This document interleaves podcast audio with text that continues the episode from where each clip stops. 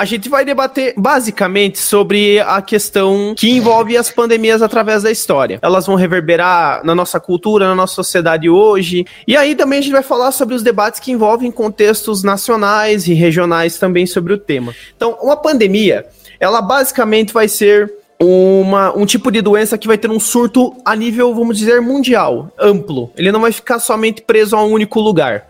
Se vocês pensarem uma epidemia, uma epidemia ela é regionalizada, ela tem um, um, local específico que aconteceu isso. Conforme eu for falando sobre elas, eu vou explicando para vocês. E aí no fim das contas você tem a endemia. A endemia ela é uma doença que habitualmente ocorre em um determinado lugar. Exemplo, na Amazônia você tem o, a malária.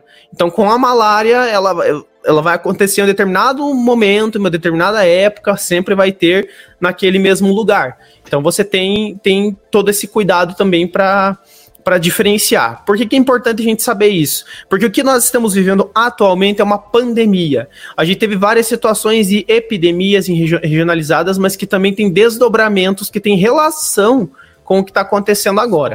Certo. E que aí cabe uma correção, né? A professora Thais vai me, vai me ajudar a complementar nesse, nesse quesito aí, que é a gripe espanhola, né? Por que espanhola surgiu na Espanha? Não, ela não surgiu na Espanha.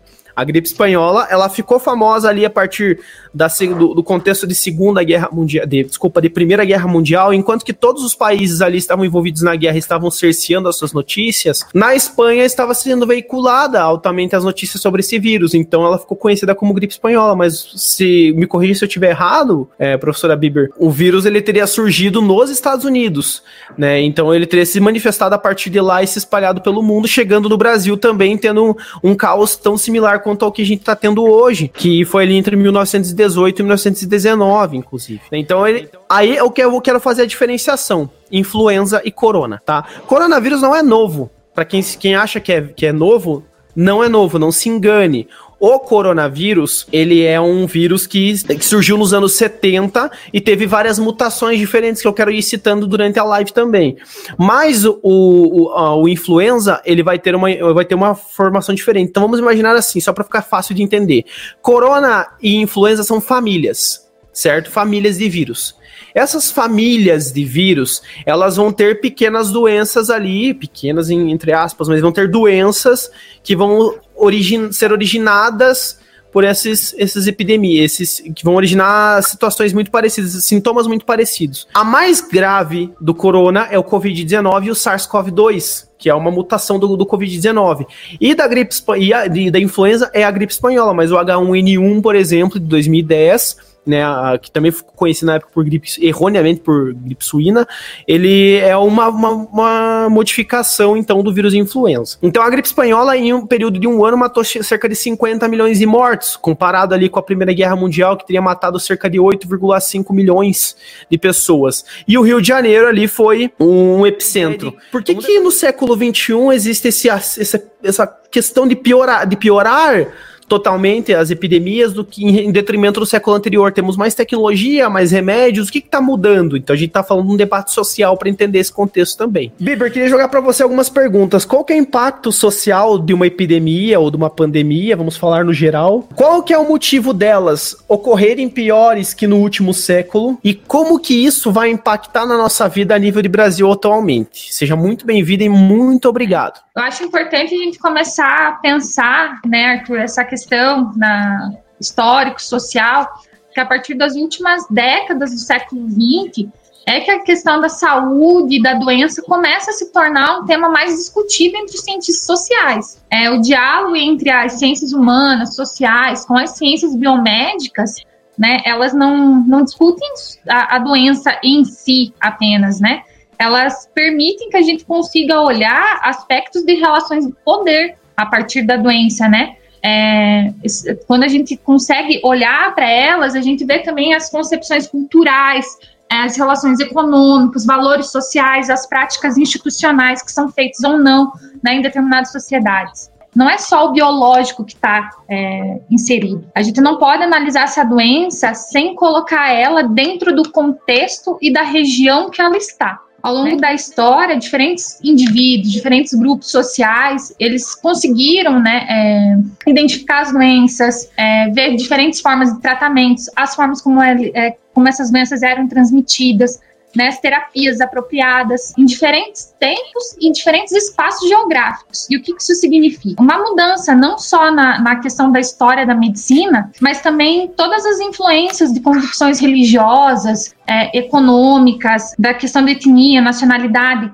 classe, além de políticas e responsabilidades estatais. Quando a gente vai discutir essa questão das doenças, da saúde, né, que é algo que as ciências sociais estão olhando nas últimas décadas, a gente tem que levar em consideração todos esses aspectos, né? E apesar da doença também ela ser uma questão biológica imediata, ela é um evento social, que ela permite, né, que a gente consiga discutir o desenvolvimento e legitimação de políticas públicas. Quando você falou da gripe espanhola, por exemplo, né? Eu não sei se o pessoal conhece, mas tem um historiador que se chama Cláudio Berlotti Filho, ele escreveu um livro chamado A Crise Espanhola em São Paulo, 1918, Epidemia e Sociedade, publicado agora em 2003. E é muito bom porque ele trabalha com, com a narrativa da história social da Saúde. Ele foca na realidade socioeconômica, sanitária e cultural das diversas camadas da sociedade paulistana. Para escrever esse livro, ele levou em consideração os dados, tanto os dados administrativos, como os dados é, de médicos, de entidades religiosas, é, publicações médicas. Ele levou a questão da narrativa do pessoal que fazia o memorial dos mortos. É, ele, ele, pegou os depoimentos dos jornais, ele pegou uma série de fontes, porque não, não batia os dados. Se a gente parar, o, o que está acontecendo hoje? A gente vê que os dados não batem também. É quando a gente vê no jornal, opa, mas só que o, tanto os dados oficiais do governo federal mostram um número, né? E às vezes não contam, não levam em consideração todos os dados ainda dos estados, ou o próprio estado não leva em consideração ainda todos os dados dos municípios. Por que, que acontece isso? Por que, que tem esse choque entre os dados? Então, o que, é, o, que o Cláudio fez, ele trabalhou com uma série de fontes para poder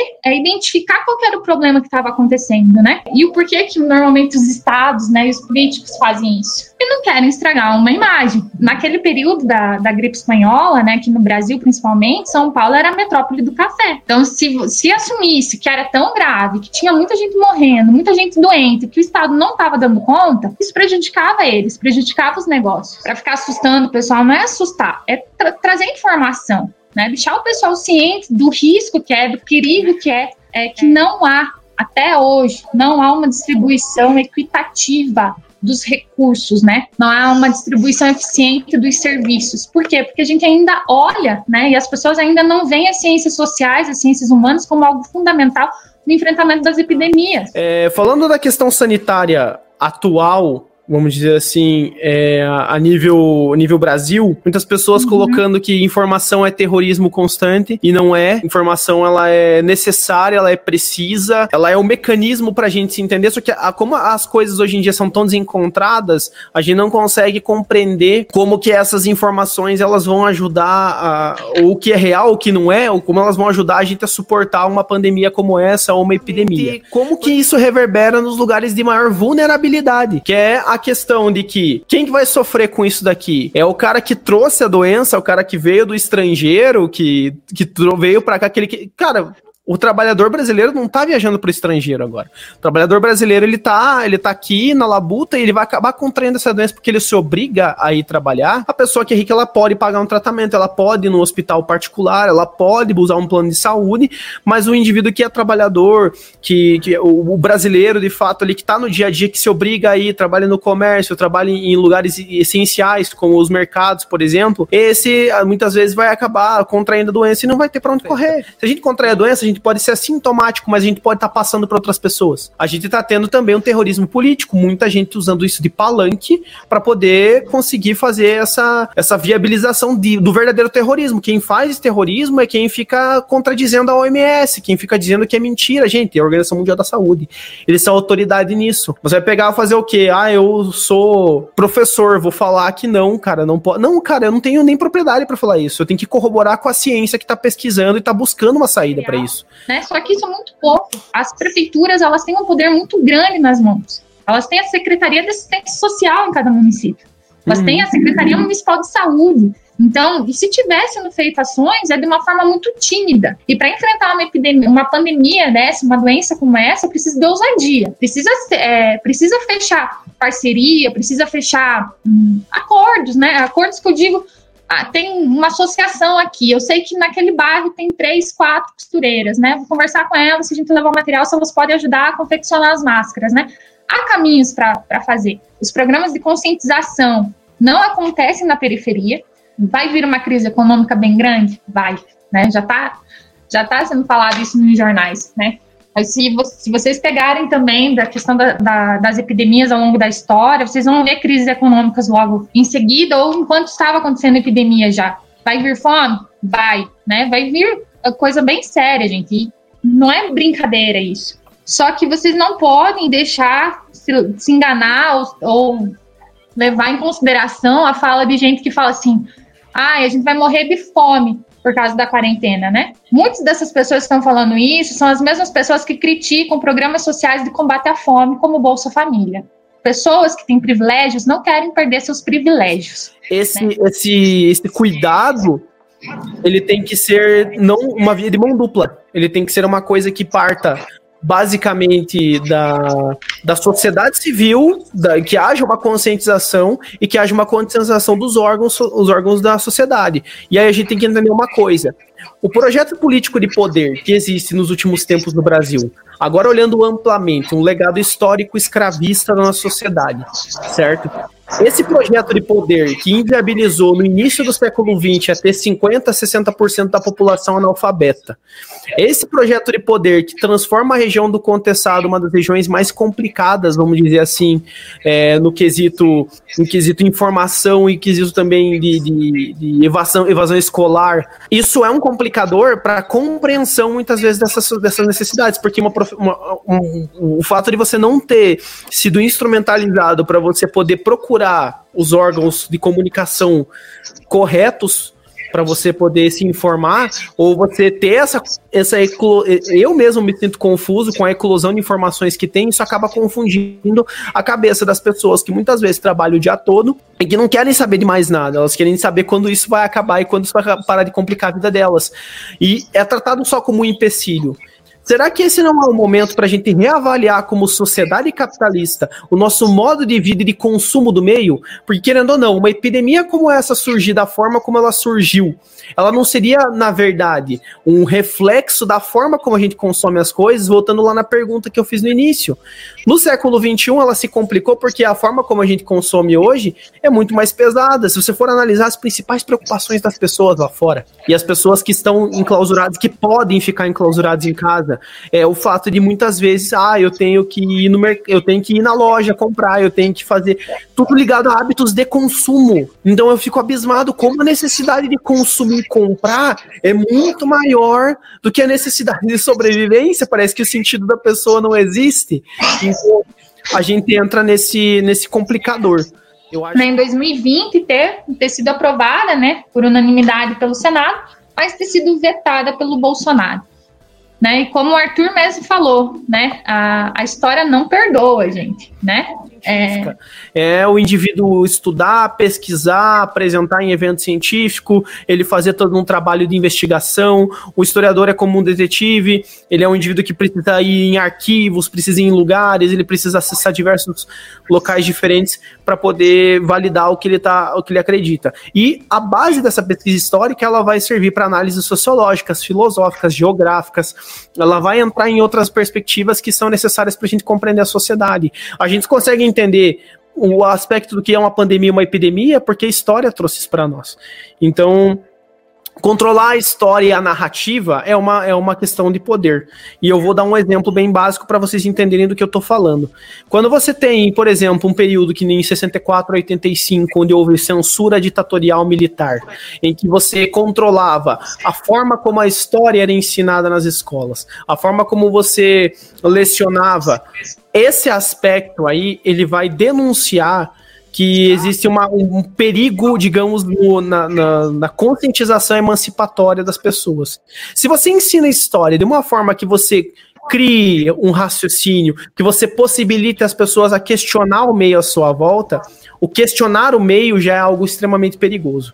E estou falando de ensino de história apoiar e você não dignificar o trabalho do historiador e você censurar as suas conquistas e as suas pesquisas significa basicamente a elucidação de um projeto de poder que é muito similar ao que aconteceu nesse período que eu citei e que vai significar dentro dessa, dessa conjuntura, um controle narrativo. Essa necessidade de controle narrativo é para justamente reforçar heróis e mitos que o Brasil não tem e que o Brasil fez questão de por muito tempo dizer que eram. A gente não necessita isso. A gente tem que entender que nós somos o povo e nós construímos a história. Que a partir das nossas organizações civis, das nossas organizações sociais, a gente consegue fazer reverberar.